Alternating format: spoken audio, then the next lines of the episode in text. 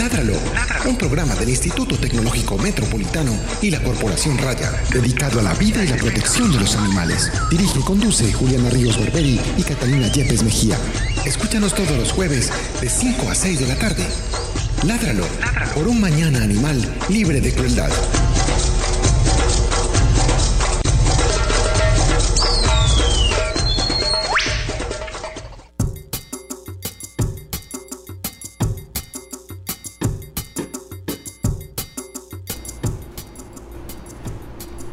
Hola, muy buenas tardes. Estamos en nuestra edición número 17 del programa Ládralo, un programa de la Corporación Raya con el apoyo del ITM, Instituto Tecnológico Metropolitano. El Instituto Tecnológico Metropolitano está en fiesta. Felicitaciones. Qué entusiasmo. Ay, es que todo el mundo sabe que yo no soy persona Rebosas de entusiasmo. Hoy tenemos un tercer eh, Lo- Locutor. presentador en nuestro programa. Eh, siempre ha estado aquí, pero nunca habla. Es David. Hola, ¿cómo están tan todos los ciberoyentes? Un gusto, muy contento de acompañarlos en este programa con un fiel oyente en Ladralo. Me encanta el programa, me encantan los captives, me encantan los consejos de Barberi, Ah. fiel seguidor del- de la corporación y los felicito por tan grandes logros. Muchas gracias. Ah, tan bonito. Bueno, entonces estaban en fiestas, bueno, bla, bla, bla. Yo soy, yo soy la directora de la Corporación Raya y de. Ah, no, codirectora de la Corporación Raya y de este programa. Ay, y yo me presento. Antes, en este momento ah, soy no, locutora. permítanme. perm- ah, sí, bueno. Entonces, en este momento, Catalina Yepes, médica veterinaria, codirectora de la corporación y de este programa. Eh, hicimos ese pequeño ridículo para informarles que Catalina el día de hoy va a estar como invitada de este programa y por lo tanto se sentó una silla más allá. Me senté en el puesto en el puesto de los invitado. invitados. ella es la invitada hoy porque ella nos va a estar hablando de todos los mitos que hay sobre los gatos y pues cosas también que nos pueden servir mucho a los que tenemos gatos en la vida. Eh, yo tengo varios mitos que me han dado mucha risa a través del tiempo que la gente dice de los gatos. Yo los voy a hacer más adelante y son muy graciosos. Creo que en este momento se me acaban de olvidar todos excepto uno. Ah, ellos vuelven, ellos, Ellos vuelven, sí. Tranquila. Eh, ayer empezó, David, yo puedo decir que empezó un programa en un canal de televisión de Colombia. Claro que sí. Ayer empezó un programa eh, animalista en el canal Capital que se llama Defensores mm, TV. TV, mm, un nombre similar al de nuestros com- amigos y colegas queridos de la casa Defensores, eh, que es sobre todo lo relacionado con la temática animalista en Colombia, en el mundo. Es un programa muy interesante, los invitamos a que lo escuchen, eh, lo oigan, eh, Lo lo, vean. vean todos los miércoles a las 7 de la noche por City TV. ¿Eh? Canal Capital. Ay, Ay, no, no, no. enredaste todo. Yo les dije que no tenía cabeza para este programa. Bueno, pero entonces todos los. Miércoles. Ok, en. Canal, Capital, Defensores TV. Bueno, vamos a presentar. Recuerden que nos pueden llamar al 440-5135 y nos pueden contactar en las redes sociales de Corporación Raya por si tienen alguna pregunta sobre el tema del día.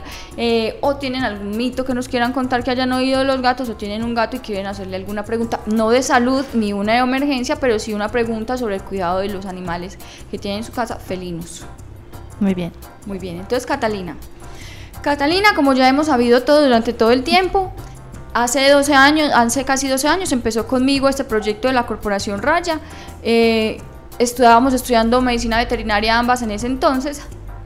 Eh, y se hemos seguido con este proyecto que ha sido un proyecto de vida y que creo que nos ha unido mucho como amigas, personas, individuos, todo. Y que somos un equipo que trabaja con mucha seriedad y mucha honestidad y mucho profesionalismo. Y entonces Catalina siguió en la carrera de medicina veterinaria, se graduó. ¿Y qué pasó después de que usted se graduó? Yo me gradué en el 2007 y eh, un año después comencé la especialización en medicina de pequeñas especies animales, es decir, perros y gatos, y me gradué en el año 2010. Entonces soy especialista, eh, es como un médico internista. Y además actualmente estoy realizando una especialización en medicina felina específicamente, que lo estoy haciendo de manera virtual con la Universidad de Salta en, Arge- en Argentina. Espérese que apenas voy ahora. Está haciendo... ¿En la universidad de qué? Salta, Salta. sí. Bueno, Catalina, ¿por qué, Catalina, ¿tú por qué decidiste meterte al mundo de los gatos? ¿Qué fue lo que más te llamó la atención de este mundo? Eso está muy charro siendo, siendo invitada. Eh, pero realmente tengo muchos gatos recogidos de la calle. Eh, he tenido muchos otros que se han dado en adopción y he tenido contacto muy directo con entidades y con personas particulares que recogen gatos. Eh, pues obviamente igual quiero mucho los perros, pero de pronto el tema de los gatos me atrajo mucho más porque es un tema que está en constante investigación, que en Colombia lastimosamente no sabemos mucho de los gatos y que hay mucho por aprender, o sea, hay que interpretarlos mucho, ellos no muestran tanto como los perros, entonces hay que de pronto aprender a leerlos e interpretarlos mucho más y eso me llamó mucho la atención y la convivencia obviamente con, con 11 gatos pues me, me, llama la atención, obviamente, aprender de ellos. Diga rápidamente los nombres de sus gatos. Ay, Dios mío. En orden cronológico. Ah, no. Qué trampa. no, no, no, dejemos así más bien. En cronológico no me lo sé. Bueno. Eh, ¿cuál? Ah, bueno. Usted en este momento, ¿cuál considera que la relación de los humanos con los animales gatos y cómo ha cambiado a través del tiempo? Pues yo pienso que es una relación que, que en este momento se puede considerar como la era de los gatos. O sea, en este momento es el momento de ellos para la sociedad. Antes existió, pues en Egipto los adoraban y consideraban como, como parte de sus dioses, pero yo creo que ahora la, la relación que se tiene es mucho más de compañía y, y, que esa relación ha permitido que el mundo entero se entere que ellos pueden ser esa convivencia. A diferencia de los perros, ellos llevan mucho menos tiempo eh, domesticados, o sea, la domesticación es mucho... No, esperanzas, que yo vea ya. El reflejo acá. Pues sí, yo alcanzo a ver el reflejo, pero no alcanzo a leer. Eh, sí, es esa.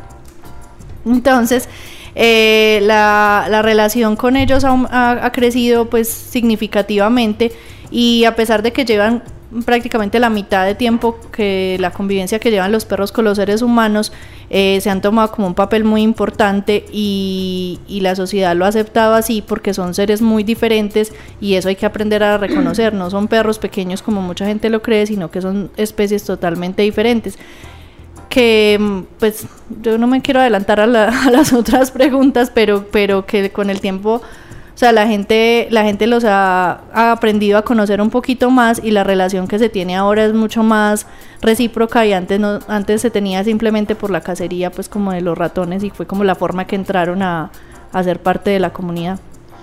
Eh, en este momento los gatos tienen un auge impresionante.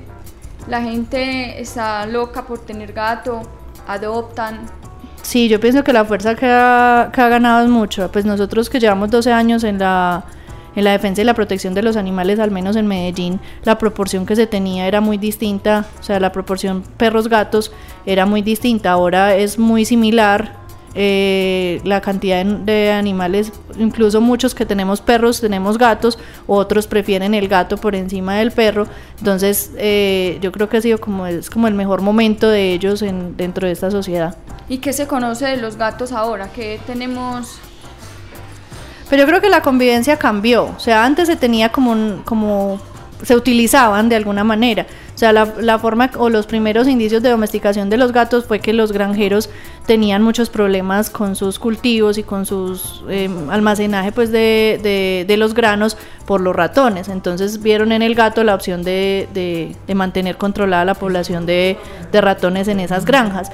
Y era una relación así, simplemente el gato estaba dentro de la granja, pero nunca tenía contacto con el ser humano, ni, ni siquiera entraba a las casas. Ahora la convivencia es mucho más eh, estrecha y, y hacen una parte muy significativa de nuestras vidas, incluso más en parte, o sea, para muchos son nuestros hijos y no, no, no simplemente un animal de compañía.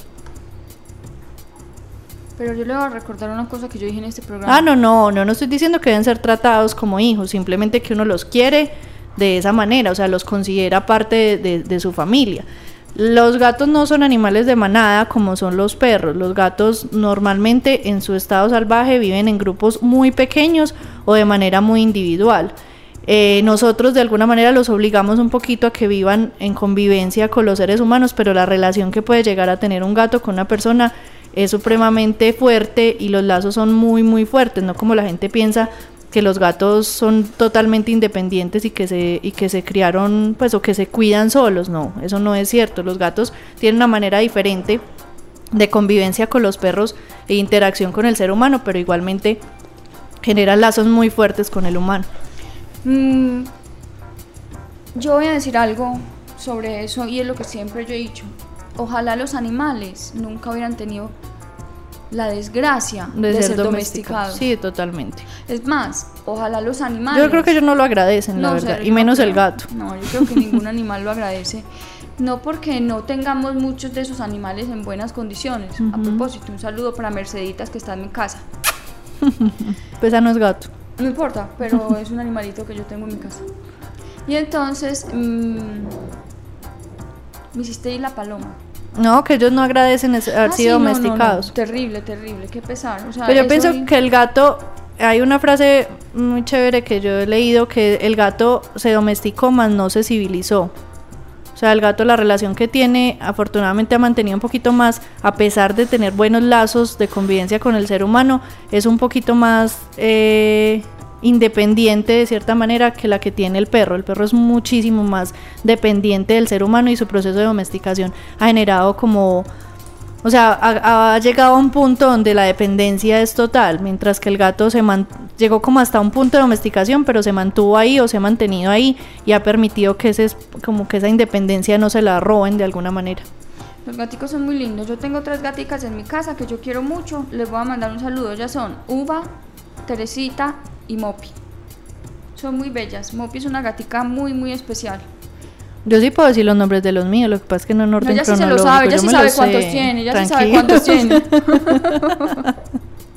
Tata, eh, ¿vos por qué crees que junto con, yo creo que con el murciélago, el gato es uno de los animales que más historias raras les inventan? ¿Vos por qué crees eso?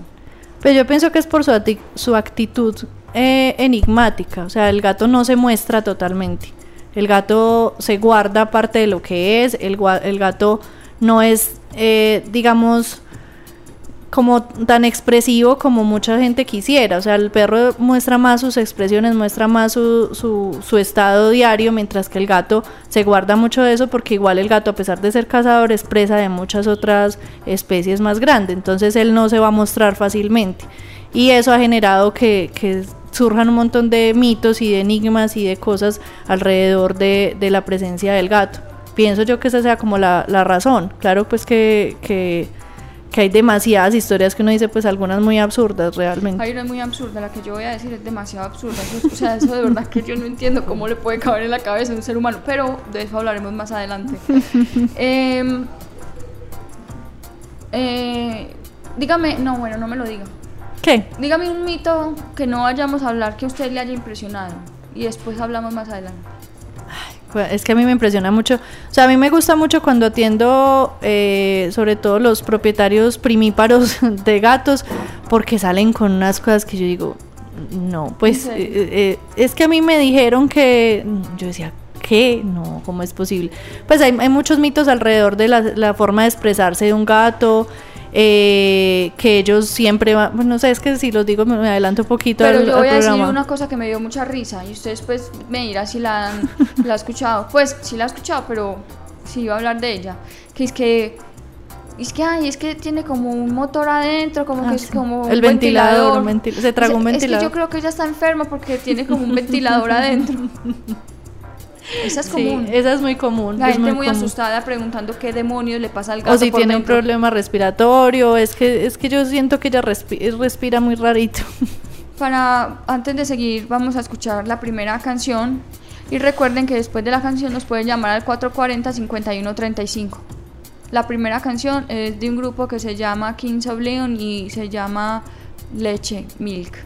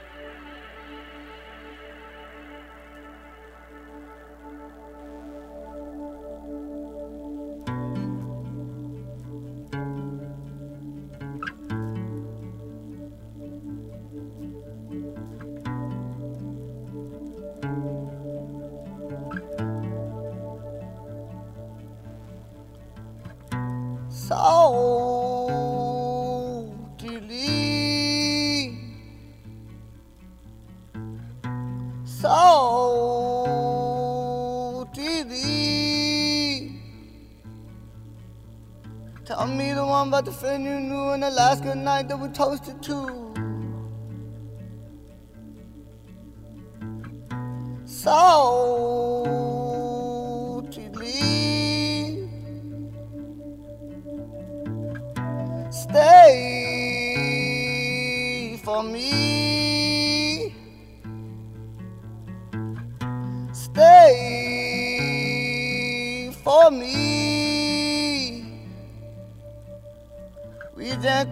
Matinee and the spotlight show what I chased away.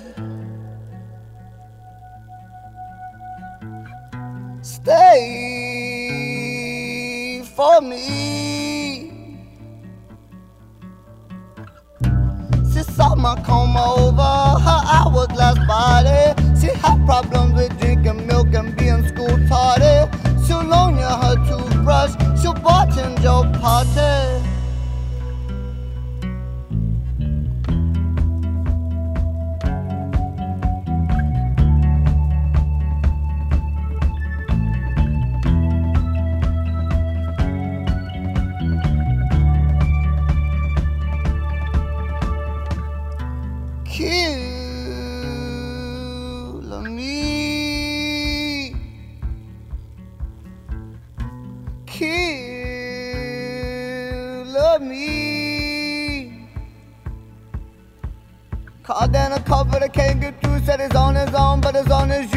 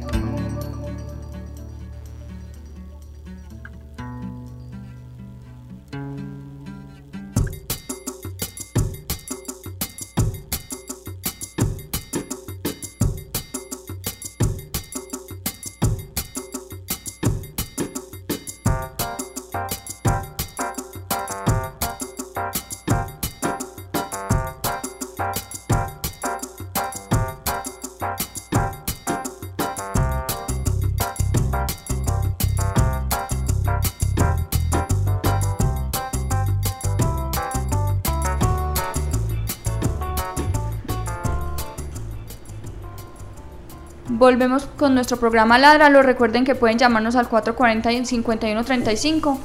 Eh, tenemos un, o- el- nuestro otro locutor hoy que va también a hacer muchas preguntas sobre gatos. Y el jefe llegó. Hola, jefe. Hola. Mm, Cata, empecemos a hablar de los mitos. Yo voy a decir este mito. Vea, ¿sabe qué? Que un embarazo tiene que salir del gato. Pues yo soy médico. tiene que salir del gato. Definitivamente, si usted está en embarazo, no se puede quedar con él. Vea, a ver, tírelo a una quebrada, haga algo con él, pero usted con ese gato no se puede quedar. Yo creo que uno de los gremios de- principales enemigos de los gatos son los médicos. De los animales en general, diría yo. Sí, pero bueno, tienen como Con el respeto de muchos médicos. Sí, sí, sí, sí, que, sí se que sí. enteran, que sí estudian y que sí conocen, porque realmente eso es desconocimiento, no es nada más. Eh, a los gatos se le tiene mucho miedo en el momento del embarazo por el toxoplasma. El toxoplasma, si existe, es posible que tu gato tenga o haya tenido toxoplasmosis. Generalmente se contagia por, por cacería pues de, de ciertas aves o de, o de ratones, pero no quiere decir que en el momento en que tú quedes en embarazo tienes que salir del gato. Pues ¿cómo? Simplemente, eh, a todas las mujeres por, por control o por rutina, an- antes de o cuando planean estar en embarazo o cuando ya comienzan un embarazo, se le hace una prueba de toxoplasmosis para saber si ya tienen los anticuerpos. Los anticuerpos son las defensas necesarias para combatir el toxoplasma. Si tú en algún momento de la vida tuviste contacto con la toxoplasmosis, lo más seguro es que ya vas a tener un nivel normal de anticuerpos y te van a decir, ah, no hay problema, tienes un nivel. Si no tuviste contacto con la toxoplasmosis, lo que te dicen es que hay que tener ciertas recomendaciones. Uno, un gato desparasitado adecuadamente. Dos, tratar de que el gato, pues si ya venía saliendo a la calle, pues restringirle las salidas para que no tenga contacto y no, pues, no case eh, aves ni ratones.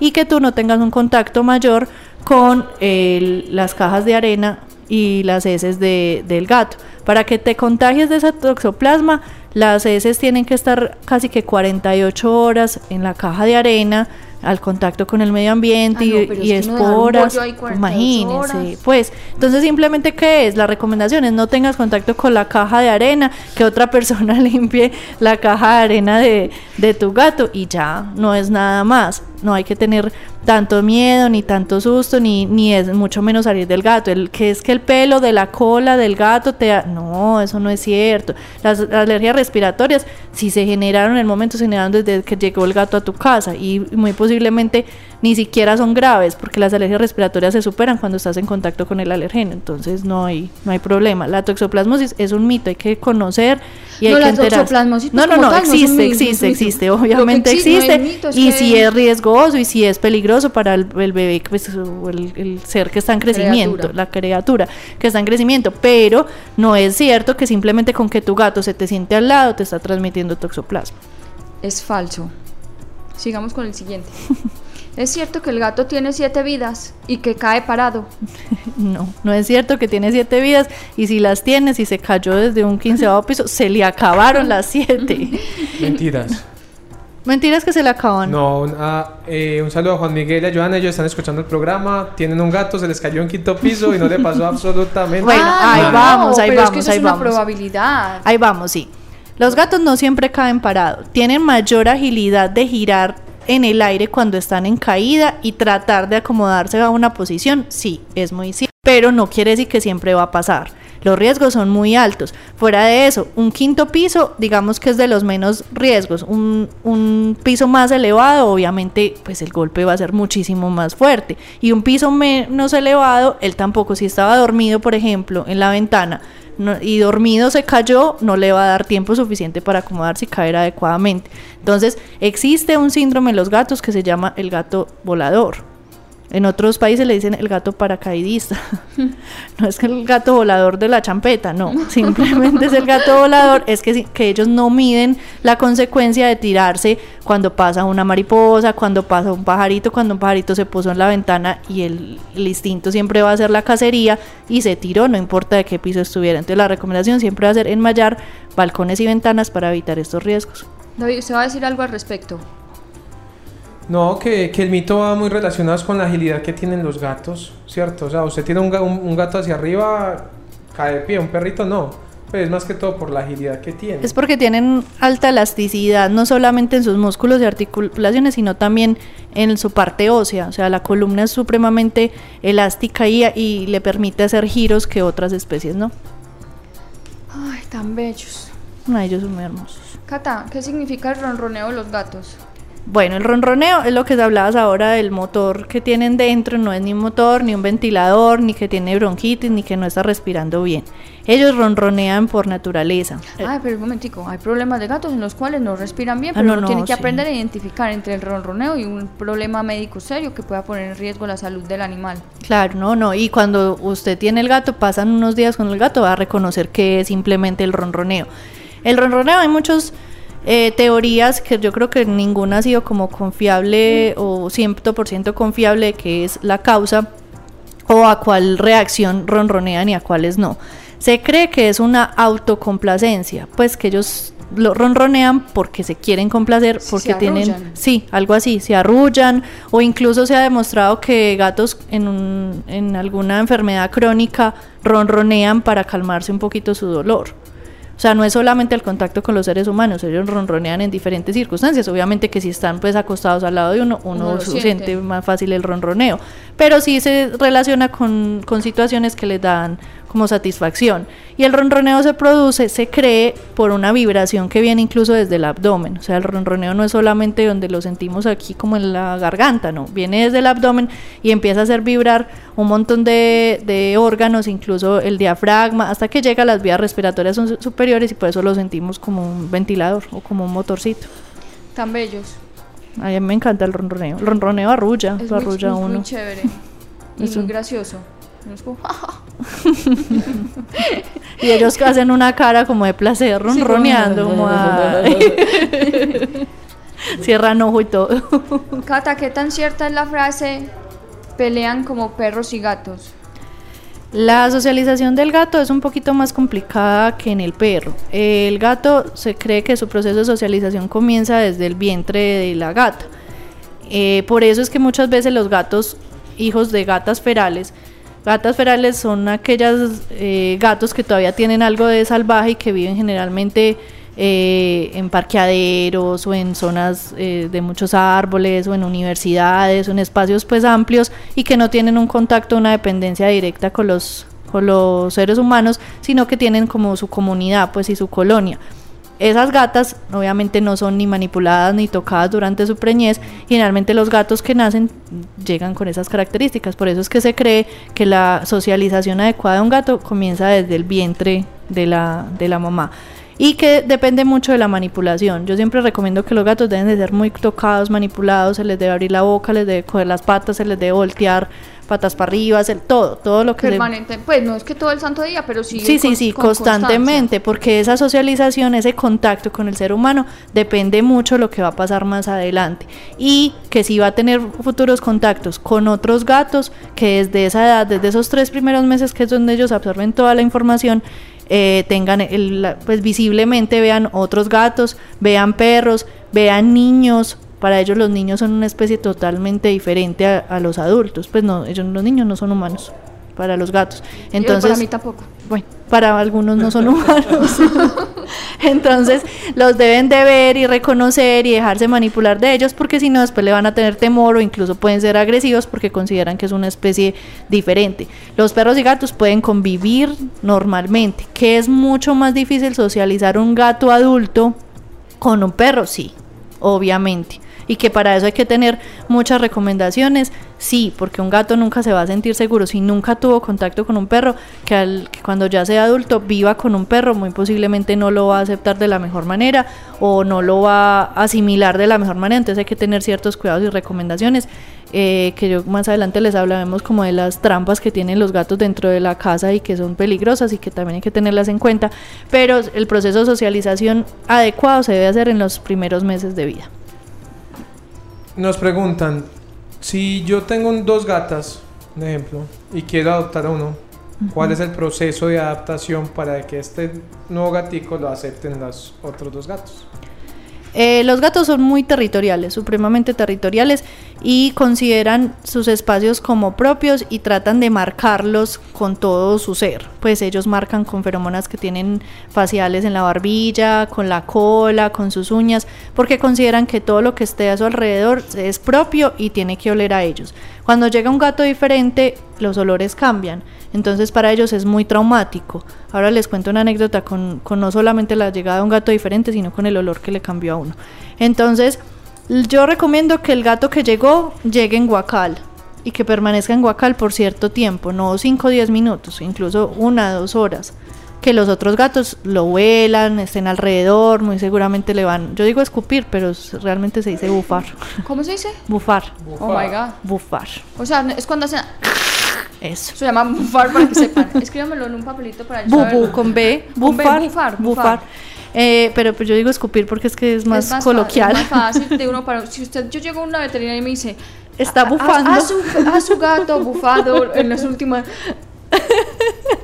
Eh, yo que te Pues, dijera. yo- a ver, Yo sí sabía hacer una cosa, pero Sí, ellos eh, seguramente van a escupir, se van a enojar, pero es la mejor forma de socializarlos y después intercambiarlos. Que el gato nuevo salga mientras las otras están dentro de un guacal o dentro de un espacio donde se puedan ver y oler, pero no se puedan hacer daño. Nunca llegar y soltarlos de una. Porque obviamente para los que están, para el nuevo, pues es, es muy complicado porque es muy territorial, es entonces lo sacaste de, una, de un espacio a otro. Y para las que ya estaban en su espacio es como un intruso que vino a marcarme mis cosas y con un montón de olores, entonces nunca se debe soltar inmediatamente. Yo pienso que hay que darles tiempo de socialización, no es de garantía que vayan a ser amigas o amigos. Hay gatos que no se llevan bien con otros y nunca se van a es- llevar es bien. como en mi casa, Ubita y Mopi, no pueden, no, no, No. ahí no hay nada. Por eso, pero llegan a un nivel de tolerancia. Yo tolero que tú estés en este espacio y, me, y te lo respeto y, yo, y vos tolerás que yo esté en el otro y te lo respeto. Y en algún momento nos encontramos, nos miramos ahí medio feíto y seguimos nuestro camino. Pero no llegar a un punto de... Porque es que hay gatos que verdaderamente son parceros, pues ellos forman amistad. Amistad de acostarse, de acicalarse. La- el acicalamiento es fundamental en la relación de los gatos entre ellos y con nosotros. Si tu gato te acicala, es su máxima expresión de amor. Qué belleza. Le voy a decir una que me, me dicen por aquí por Facebook, Diego Quintero. Eh, que los gatos lo ahogan a uno con la cola por la noche. Catalina, usted ¿Lo ha sido ahogada No, al menos no. 11 veces en su vida. No, yo no, no me sentí ahogada, la verdad. Lo que pasa es que los gatos, pues también depende de la relación que tengan con esa persona, pero generalmente si es una muy buena relación, van a buscar tu parte más caliente. Entonces se le meten entre el cuello y la cabeza, pues en el espaciecito que queda ahí o al lado de la almohada, porque es un Es muy lugar cómodo. muy, muy cómodo. Deben buscar ellos otro lugar porque lo incomodan a uno mucho. y muy calientico, entonces yo pienso que esa puede ser que la presión que ejercen, porque eso es muy chévere cuando ellos están muy pequeños, pero van creciendo Sí, y la presión como basta. aumenta. eh, un saludo para Mopi que se me acuesta, eh, Mopi. Como- ¿sí? Que se me acuesta en el esternón Ay, no. y eso genera mucho dolor a mitad de la noche porque ya está un poquito pesadita. No, un poquito no. Un poquito no. Seamos, pues, no, digamos la verdad ante todo.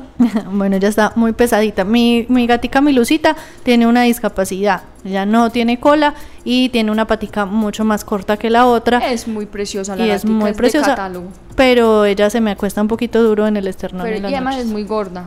Parece Sí, una bola gigante. Es un poquito con una pequeña bolita más pequeña que hace las veces de cabeza. Bueno, hay que tener mucho cuidado con la obesidad de los gatos. La obesidad de los gatos puede desarrollar muchos problemas de salud, pueden generar fácilmente una diabetes, pueden ante, ante un ayuno mínimo de algunas horas inmediatamente movilizan las grasas de su cuerpo y se les daña el hígado. Entonces, mucho, mucho, mucho cuidado con la obesidad de los gatos. Los gatos no deben de estar quietos todo el día. Ah, bueno, eso es otro mito. Ah, no, espere. Cata, los gatos reconocen el nombre. Sí. Ah, es que hay gente que dice, ay, ah, bueno, eso es una de las cosas que me ha pasado en consulta. Pero yo, ¿para qué le pongo nombres si ellos no saben cómo se llaman? Pues como, obvio, ellos sí saben cómo se llaman, les gusta su nombre, tiene que ser un nombre sonoro, generalmente corto, pues que llame la atención. Y hay que repetírselo muchas veces para que sepa. Lo que sí es que no va a venir como un perro ante su nombre. Mopi sí. Algunos sí. Ceniza sí. Algunos sí, algunos no. Algunos simplemente miran y que y como, bueno, ¿y qué me vas a ofrecer? ¿Pero para qué? ¿Usted me dice para Sí, sí, como que- ¿qué? ¿Qué, pa- qué pasó? A ver, de sí.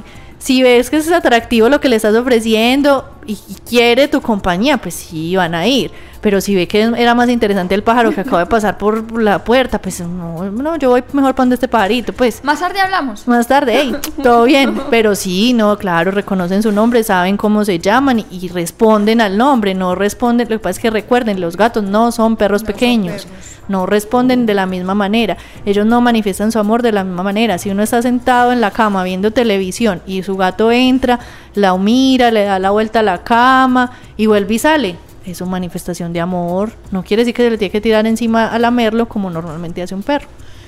Eh, Cata, nos pregunta Catalina Vélez Vargas, colaboradora de nuestras jornadas de esterilización. Nos tiene tres preguntas para hacer.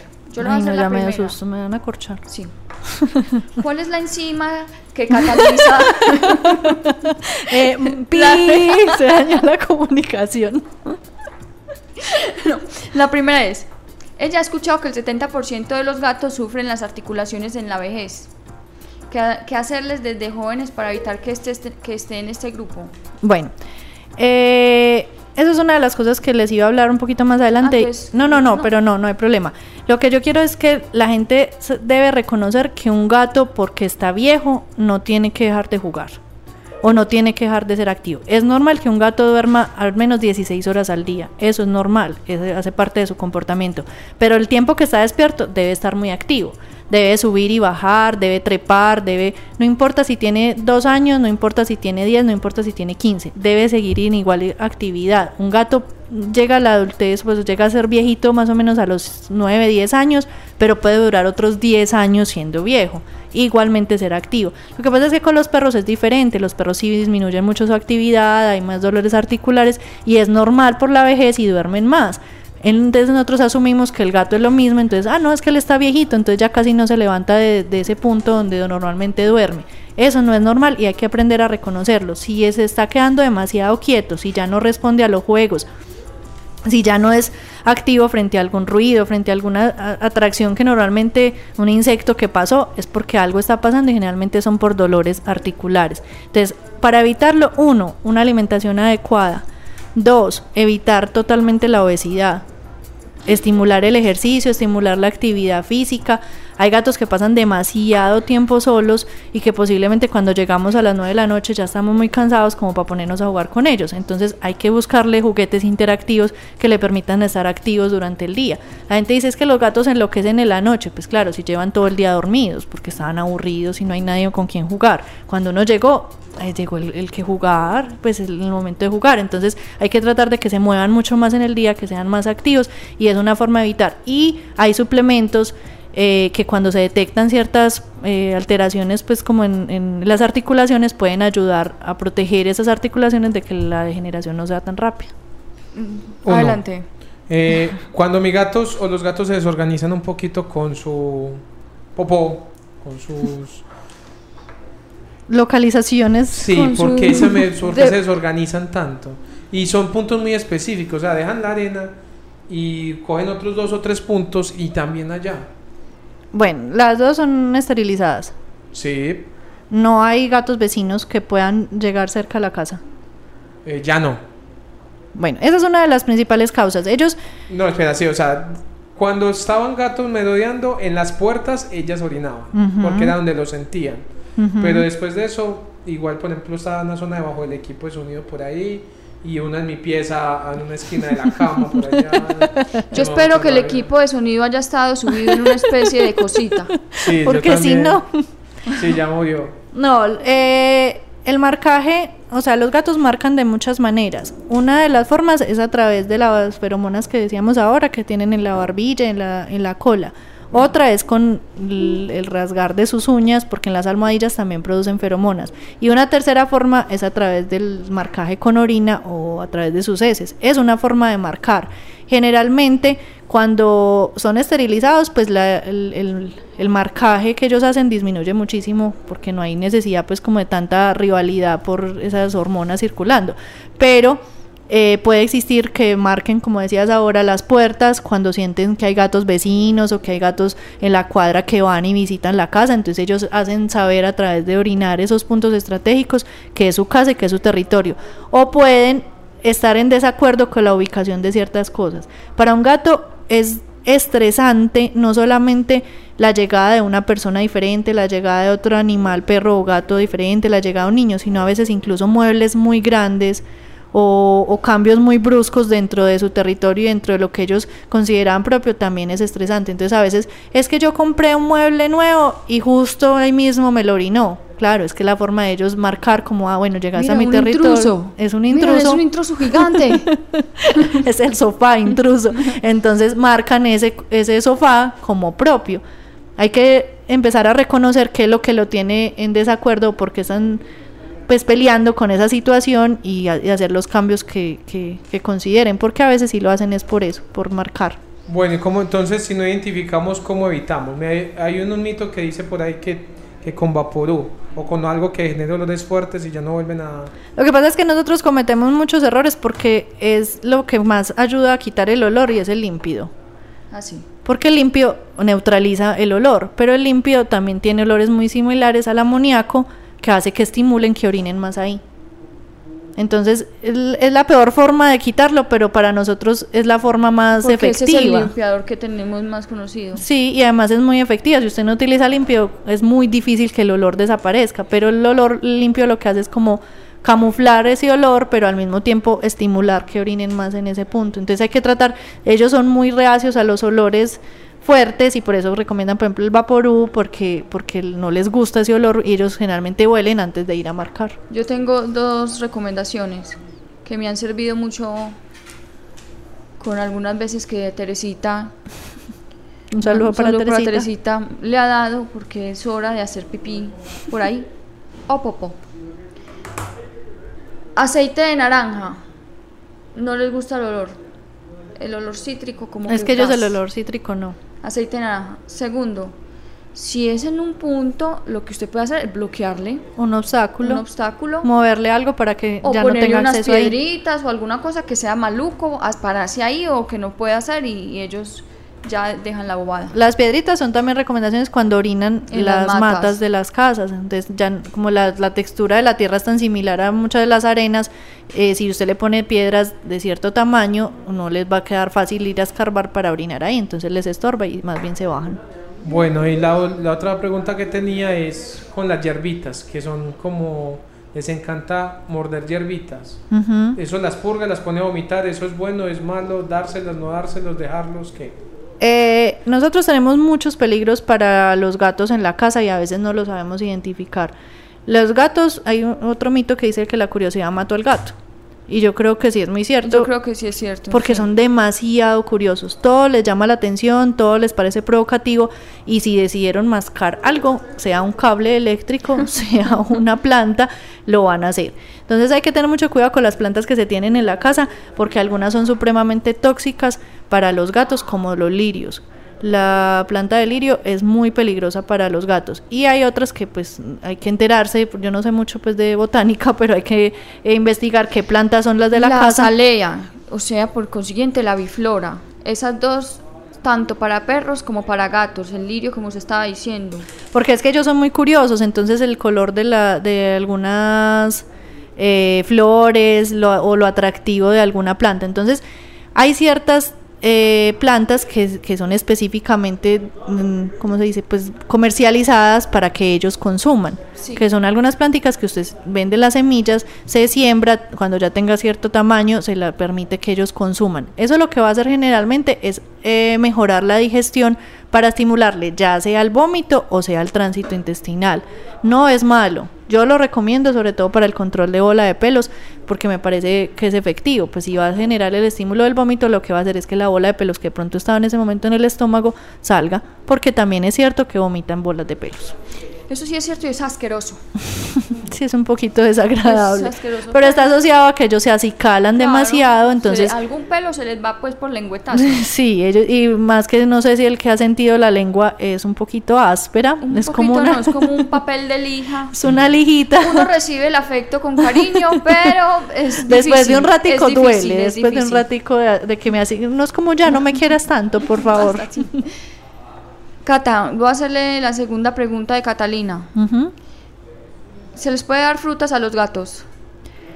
No reconocen o no les gustan mucho los sabores dulces, pero sé de gatos que comen papaya. Yo sé de gatos que, ¿sabe qué banano. comen cilantro, apio, Ujú.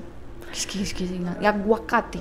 Hay unos, o sea, ellos, hay como cierta referencia de que no tienen como papilas gustativas para ciertos sabores. Por ejemplo, los cítricos no, no, los, no, los, no les gusta. Los dulces tampoco, pero, pero yo creo que ahí sí está como en el gusto específico de cada gato. Yo creo que si los perros tienen personalidad diferente, los gatos sí que es cierto. Con los gatos, si usted tiene un gato en la casa, tiene que aprender a reconocer si le gustan las galletas blandas o si le gustan las galletas crujientes, si les gustan las galletas rellenas, si le gusta el enlatado de tal sabor, si definitivamente no le gustan los enlatados. Hay gatos, mis gatos mueren por un enlatado, o sea, yo llego con un enlatado y ellos empiezan, ellos hacen un sonido muy distinto distinto Sí, cuando cuando, están pidiendo cuando comida. están pidiendo cositas.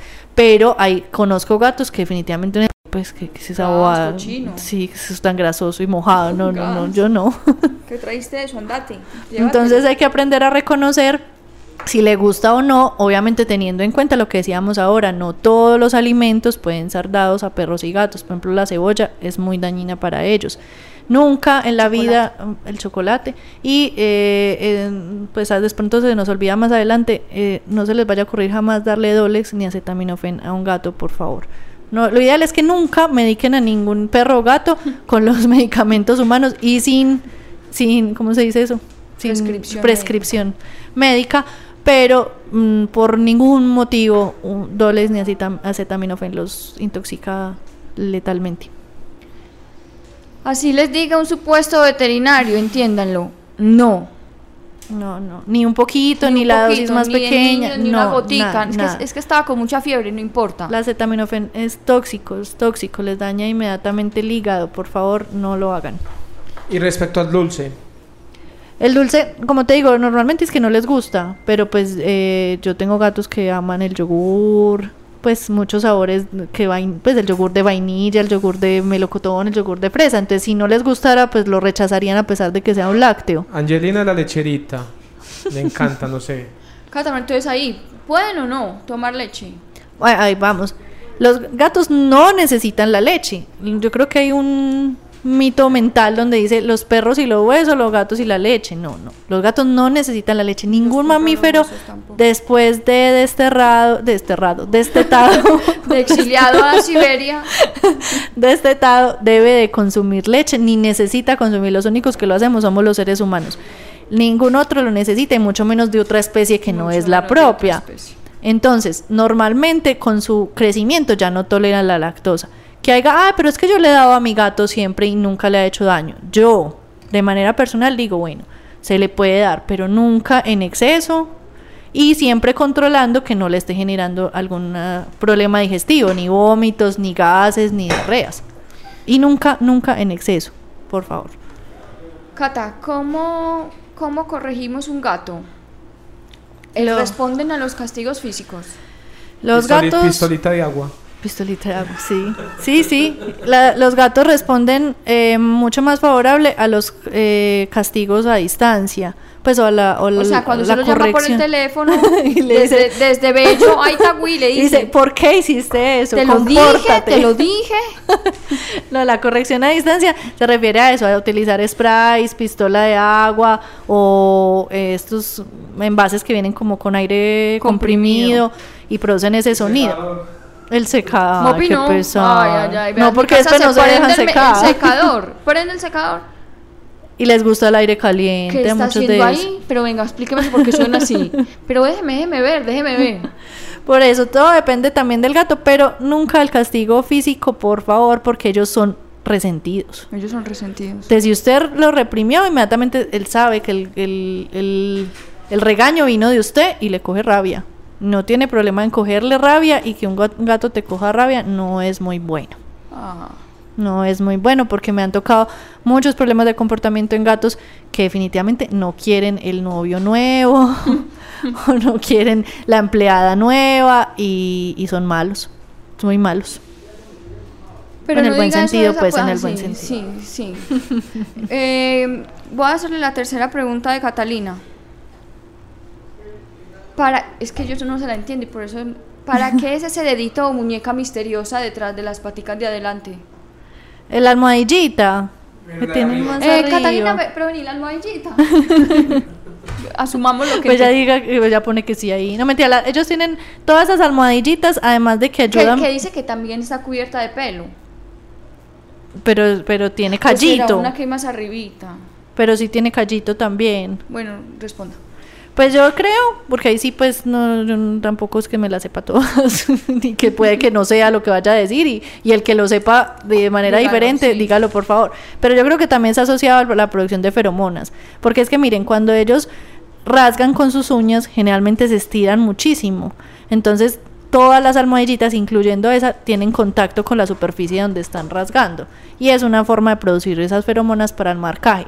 No es cierto que se estén limando las uñas. Todos decimos, es que se está limando las uñas, ¿para qué se las va a cortar? No, no es cierto. Yo no se liman las uñas. Que eso obviamente ayuda en el recambio de la uña y que, y que pues ayuda como a afilarlas de Sí, alguna porque todos manera hemos encontrado uña por pedacito de uña, sí, eso ayuda en el recambio, pero la principal eh, función es, por un lado, marcar con las feromonas de las almohadillas y por otro lado, ellos también estiran sus articulaciones de las manitos cuando marcan. Es decir, hacen ejercicio. ¿Qué más? Cata, mm, ah, bien, no, aquí. Ah, bien. Ah, bueno. Cata, los gatos adentro o afuera de la casa.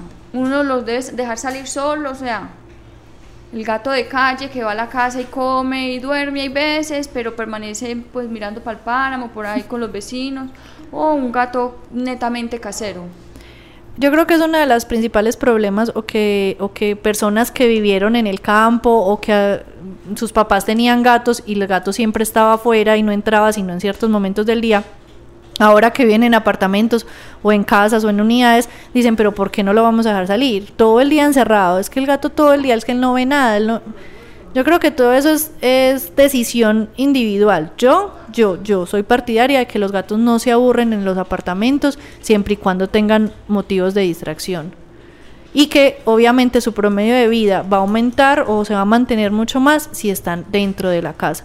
El promedio de vida disminuye muchísimo en gatos que tienen contacto con la calle por las enfermedades virales que le pueden transmitir otros gatos a través de las peleas, por los cuáles. como el SIDA y la leucemia, como los atropellamientos, que son causa de gran cantidad de muertes en gatos, como los envenenamientos, porque muchas veces ponen raticidas para controlar roedores en, en como en pasabocas, pues en comida muy atractiva y finalmente, o cazan el, el ratón o van y comen del ratón que ya murió por haber consumido ese, ese raticida, entonces llegan intoxicados. Entonces el promedio de vida obviamente va a ser mucho mayor si este es un gato que está guardado dentro de una casa, siempre y cuando la casa sea atractiva y esté de alguna manera diseñada para ese gato, él nunca se va a aburrir ni va a tener la necesidad de salir.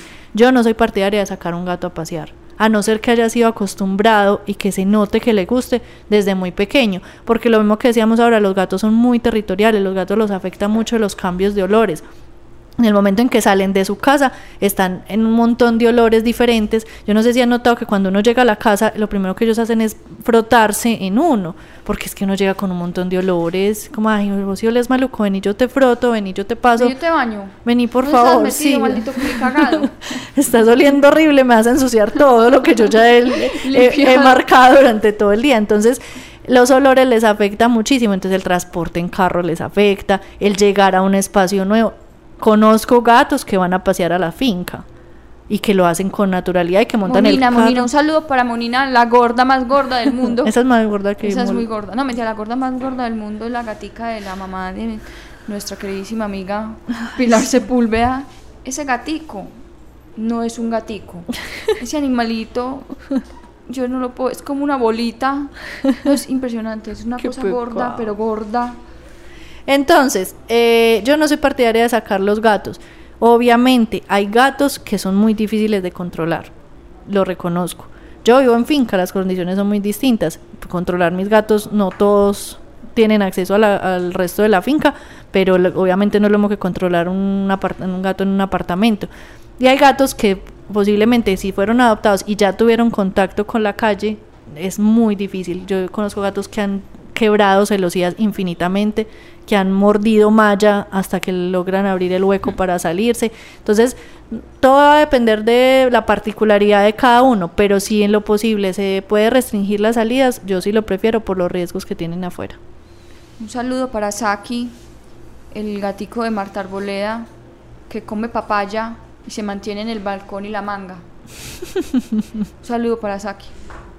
Él es muy lindo, Eh, Cata. señora. Ah, pero usted ha visto gaticos que sacan a pasear con correa. Sí, también lo he visto y lo disfrutan. hay unos que lo disfrutan, cuando hay otros que se pasa a la puerta de la casa o del apartamento Ah, no, y entran en pánico, Esta, esta uva gritan, es capaz de matarlo a uno. gritan, arañan lo que sea, pasan por encima y tienen una fuerza descomunal. O sea, yo creo que Y tienen unas uñas Ah, sí. asesinas. sí, es que ellos, es que hay algo muy cierto que dice que el, el gato, o sea, es como la forma de, de poder tocar el tigre, pues es un tigrecito en miniatura, pero cuando ellos se lo proponen, sacan las uñas y son Letales. arsenales de muerte. Yo tengo un amigo que se llama Mauricio, que una vez, no sé por qué, que le pasó por su mente, decidió detener una pelea de gatos. Yo, yo, yo detengo las peleas de perros. Yo las de perros me meto, meto la mano, les abro la, pues, o sea, yo me meto. Pero, en una pelea de gatos yo no me meto. No, no vayan a cometer No, ese no, error. Mauricio, no me por favor, uno no lo, hace de lejos, de lejos pues, Sí. de alguna manera, pues uno hace bulla, alguna cosa, pero con el agua, con pero Sí. nunca le vayan a meter la mano. Y además ellos tienen una cosa que se llama agresión redirigida. No se metan tampoco cuando el gato está viendo a través de la ventana un gato vecino y está con ira. No, lo, no le digan, ay, amor, no te no. No, en ese Ven, momento ven. la agresión va a ser redirigida a lo que tiene más cerca, que es usted. Entonces después nos enojamos, pero ¿por qué? Si yo soy tu papá, ¿por qué me atacaste? No, ellos en ese momento no están en eso, están en un proceso instintivo donde no pudieron atacar el que le causó la rabia, entonces redirigen la agresión a lo más cercano. Entonces, por favor, eh, no se metan en las peleas de gatos. Entonces este pelado terminó con, las- con esta mano. Yo no sé ese el muchacho, ese gato cómo no lo mató. Porque eran esos brazos cortados desde el codo hasta la muñeca, con puntos. Yo dije, Dios mío, ese animal casi te mata, casi lo mata. Sí, no, no, esa no, no es la forma de separar dos gatos, por favor. Bueno, hablemos, Catalina, por favor, del adecuado plan de vacunación de un, de un gato. ¿Cómo se hace? ¿Contra qué se protege? Y finalmente, pues no finalmente, pero sí de esta pregunta, ¿cómo se elige un buen veterinario para un gato? Bueno, el plan de vacunas depende mucho del, del veterinario, igualmente que en los perros. Pero la idea es que escojan o elijan un veterinario que sepa de gatos. Yo creo que... Pues yo no conozco ninguno. Gracias. No, lo que yo quiero decir es que es que no todos los, los veterinarios tenemos empatía, a pesar de que trabajemos con pequeñas especies, no todos tenemos una buena energía o le caemos bien a los gatos. Yo creo que con los gatos hay que tener ese, ese juego de la buena energía. Muchos veterinarios le tienen miedo a los gatos Claro. y ellos se aprovechan instantáneamente de eso. Ellos son demasiado, si, si los perros sienten el miedo, los gatos mil veces más. Ellos son demasiado perceptivos de las energías de las personas y no se van a dejar ni manipular, ni, ni administrar una tableta, ni mucho menos vacunar de una persona que, le- que les demuestre miedo o que les demuestre fastidio o que no sea, o sea, que no se sienta atraídos por ellos. Entonces, Fuera de eso, lamentablemente nuestros programas educativos en medicina veterinaria, al menos en Colombia o pues lo que yo conozco de Medellín, es muy poco el tema que se ha tratado de gatos. Sea, ellos con- nos dan de manera muy general eh, muchas enfermedades o patologías, pero el tema principal siempre van a ser los perros, los perros, los perros. Entonces, la persona que sale en esas condiciones y no investiga y no conoce y no estudia acerca del gato, posiblemente no va a saber hacer un plan adecuado de vacunas en los gatos, posiblemente no se va a enterar de qué es lo ideal para cada uno de los gatos, porque va a depender mucho de, de sus particularidades, de si el gato dónde fue adoptado, por ejemplo, si ya tiene o no ciertas pruebas como la de la leucemia, si sale o no, o si va a tener contacto o no con otros gatos, si lo van a dejar salir a callejear, o si es un gato que va a vivir en un apartamento donde nunca más va a tener contacto con otros gatos. Entonces todo eso va a variar y por eso la idea es que el veterinario que está aten- atendiendo a su gato sepa esas particularidades y sepa de gatos. Lo que les iba a contar ahora de un problema que me tocó en dos gatas que eran supremamente amigas, que se acicalaban, que dormían juntas y un día sacaron una de las gatas los propietarios y la llevaron a la vacunación. La- los propietarios me dicen que estuvieron más o menos dos horas en el centro veterinario donde la atendieron porque había muchísima gente, había muchos perros, había mucha movención, bueno, salían, Movención. movención. Y cuando el, el veterinario lo atendió, dejaba de atender muchos perros.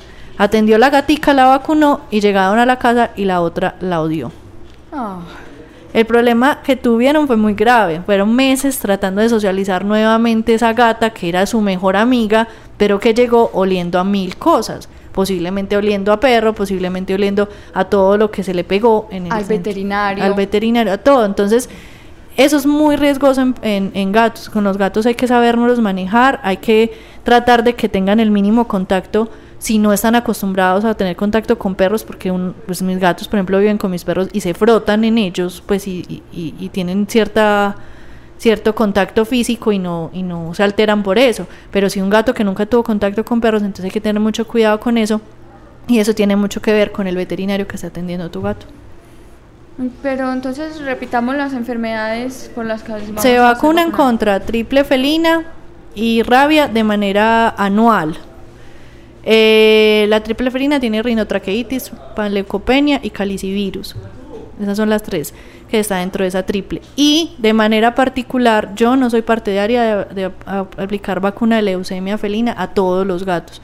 Debe ser muy específico dependiendo de una prueba previa, de si ya tienen o no contacto con, la, con el virus y dependiendo también de las condiciones en que va a vivir, porque si son gatos que no van a tener salida a la calle, que no van a tener contacto con otros gatos, pues no veo la necesidad de vacunarlos contra leucemia. ¿Por qué, Cata, no te gusta si el gato no tiene prueba de leucemia? O Porque- sea, ¿por qué? ¿por qué? Porque a veces la mayoría de las vacunas, como te digo, el proceso de investigación con los gatos, eh, digamos que está un poquito más retrasado comparado con los perros, porque los perros eran principales animales de compañía por muchos años antes que los gatos. Entonces pienso que la vacunación de leucemia todavía hay como esa, como ese, como contra, ¿cómo se dice? Como en contravía muchas veces de algunos laboratorios, unos dicen que sí, otros dicen que no, pero que, posible, que existe la posibilidad de que la vacuna, si ya existía unos anticuerpos para esa enfermedad, antes estimulen la producción de la enfermedad. Entonces, siempre es lo ideal tener una prueba negativa de, de leucemia con, e incluso a veces es necesario repetirlas porque si fueron a muy temprana la prueba, estando muy pequeñitos, pueden ser falsos positivos o falsos negativos, entonces a veces es necesario repetirla para de- definitivamente si sea un negativo a leucemia y ahí sí vacunarlo. Eh, hay una religión, dice aquí Macarosa Ocampo en Facebook, hay una religión que dice que no son de Dios porque no obedecen al hombre y por tanto los ven como demonios. Pues yo no creo que la falta de obediencia al hombre sea la, la causa para que para que se juzgue a un ser vivo, pienso No yo me den pues. pie, no me den pie. yo simplemente digo que los gatos son eso, son son independientes, son gatos que lastimosamente fueron domesticados, pero no, co- como decía al comienzo, no fueron, no son civilizados, simplemente se están adaptando a ciertas condiciones y se están aprovechando de eso. No crean que, que simplemente es que nosotros nos aprovechamos de ellos, ellos también se aprovechan y son cómodos de cierta manera, porque obviamente les estamos garantizando alimento, les estamos garantizando calor, compañía, y eso les gusta, y por eso están ahí porque si, por, si, si no fuera así, pues también serían los primeros que salen y se van. Entonces yo pienso que eso no es motivo de juzgar a ningún ser vivo, creo yo. Cata, yo le voy a decir ahora el que Pues yo es he que yo no soy la más religiosa también. Yo le voy a decir ahora el que yo he oído. Los gatos tienen un aguijón en la punta de la cola que es venenoso y lo pican a uno con eso. Ay, no. Ah, no sé si se hace el colmo. Ya, ese superó mi... Cuidado con ese gato que lo pica. yo fui testigo. Y usted preguntó, ¿con qué lo pica? No, yo- sí, yo pregunté, ¿cómo así que lo pica? Es que es que la gente cree que es que tienen un aguijón en la punta de la cola. Como un escorpión, pues, más o menos como un escorpión. Mm, Y venenoso, además. Venenoso, pues por eso lo pica uno y lo mata. Ah. Yo pienso que los gatos no son de manipular ni de todo el mundo, ni el tiempo que nosotros quisiéramos. Los gatos tienen cierta tolerancia a las caricias, a la manipulación, a que se carguen y uno tiene que aprender a reconocerlo. Hay mucha gente que dice, ay, pero es que yo lo estaba sobando y cuando menos pensé me mordió y se fue. Sí, se aburrió, ya era su límite de caricias. Ah, pero es que llevábamos dos minutos, esa es su límite de caricias. Entonces antes de los dos minutos tenés que retirar la mano. Ellos te van a ir mostrando. Algunos toleran mucho más las caricias que otros.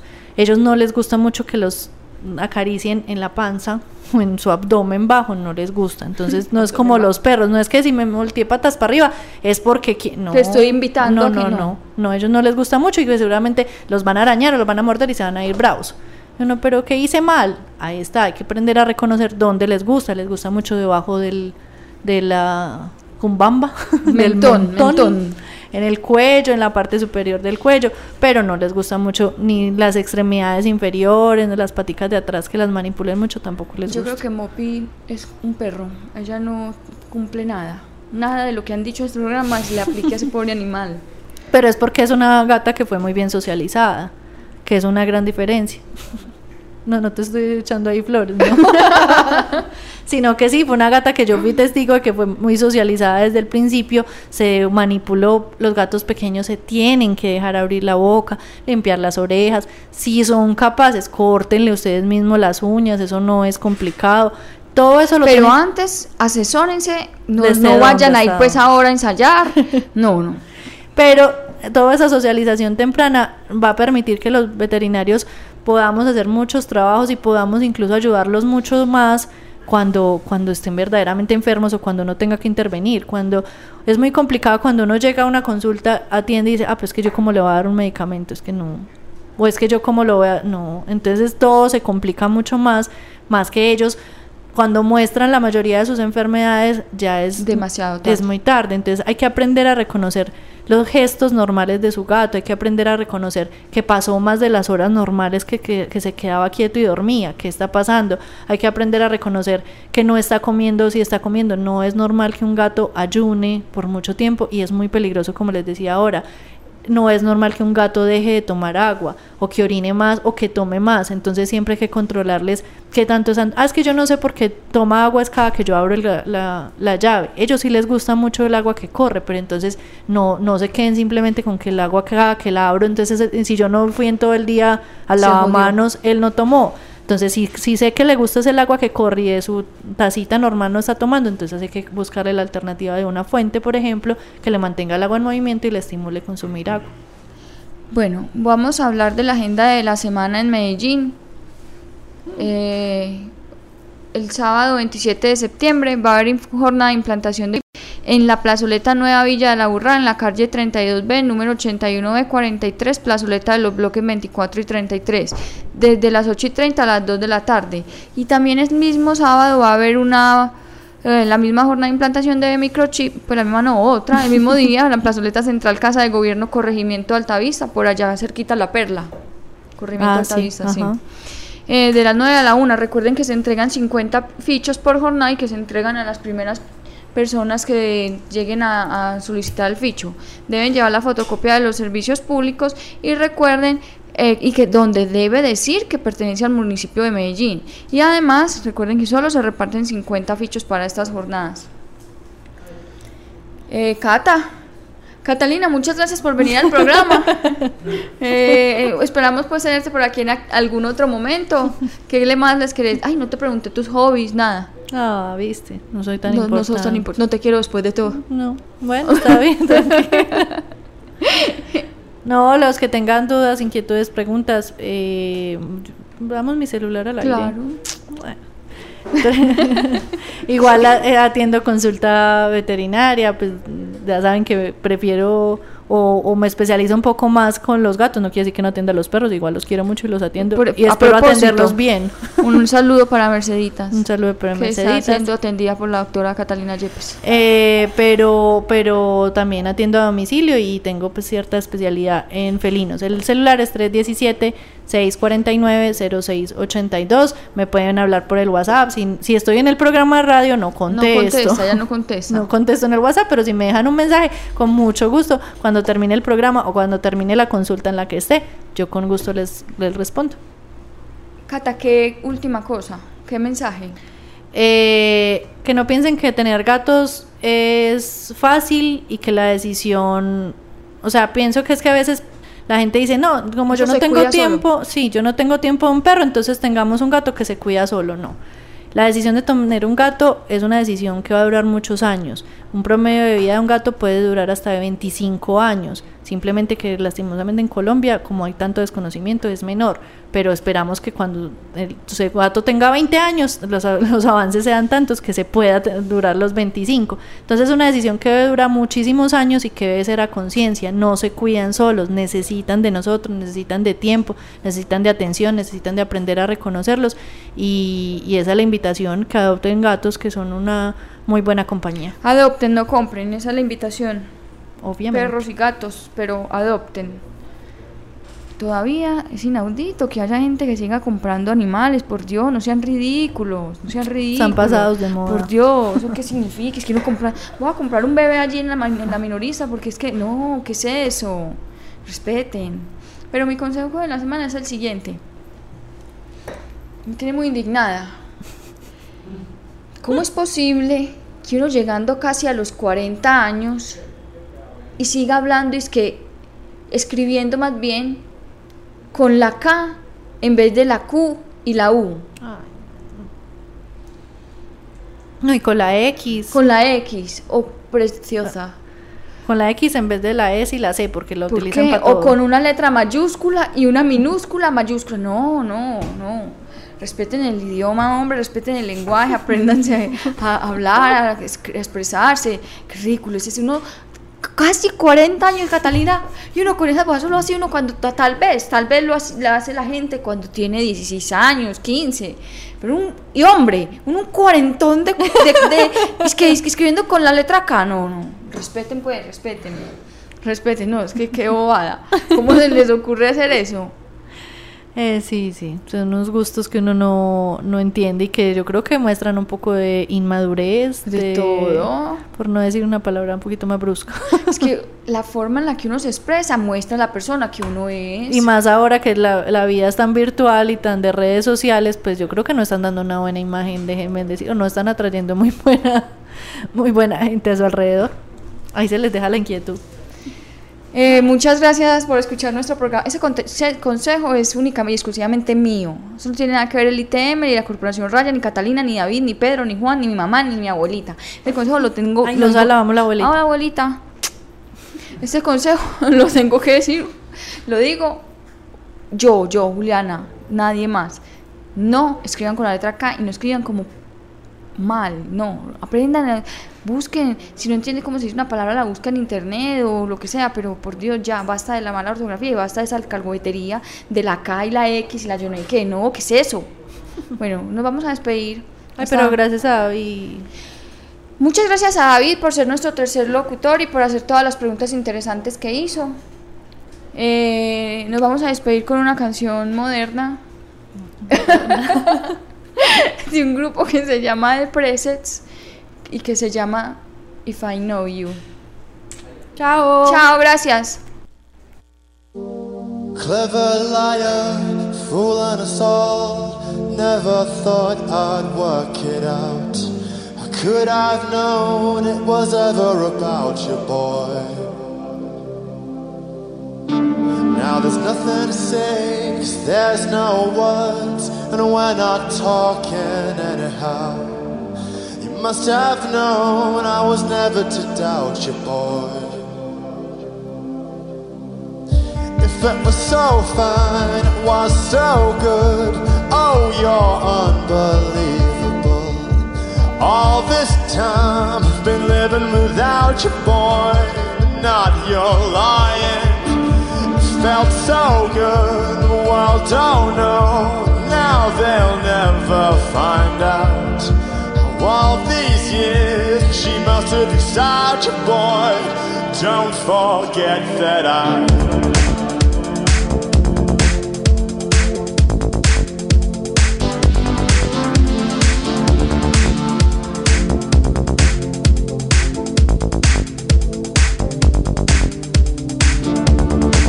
was the one that you found.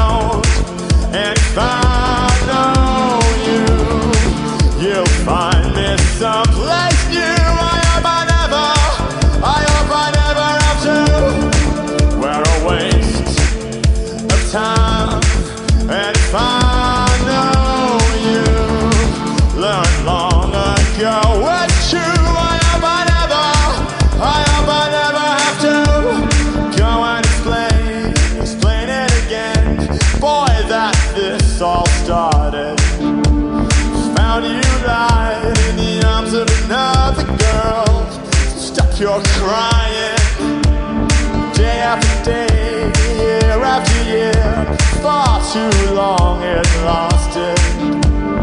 Must have thought I was nothing without you, boy. Don't forget that I was the one that you found.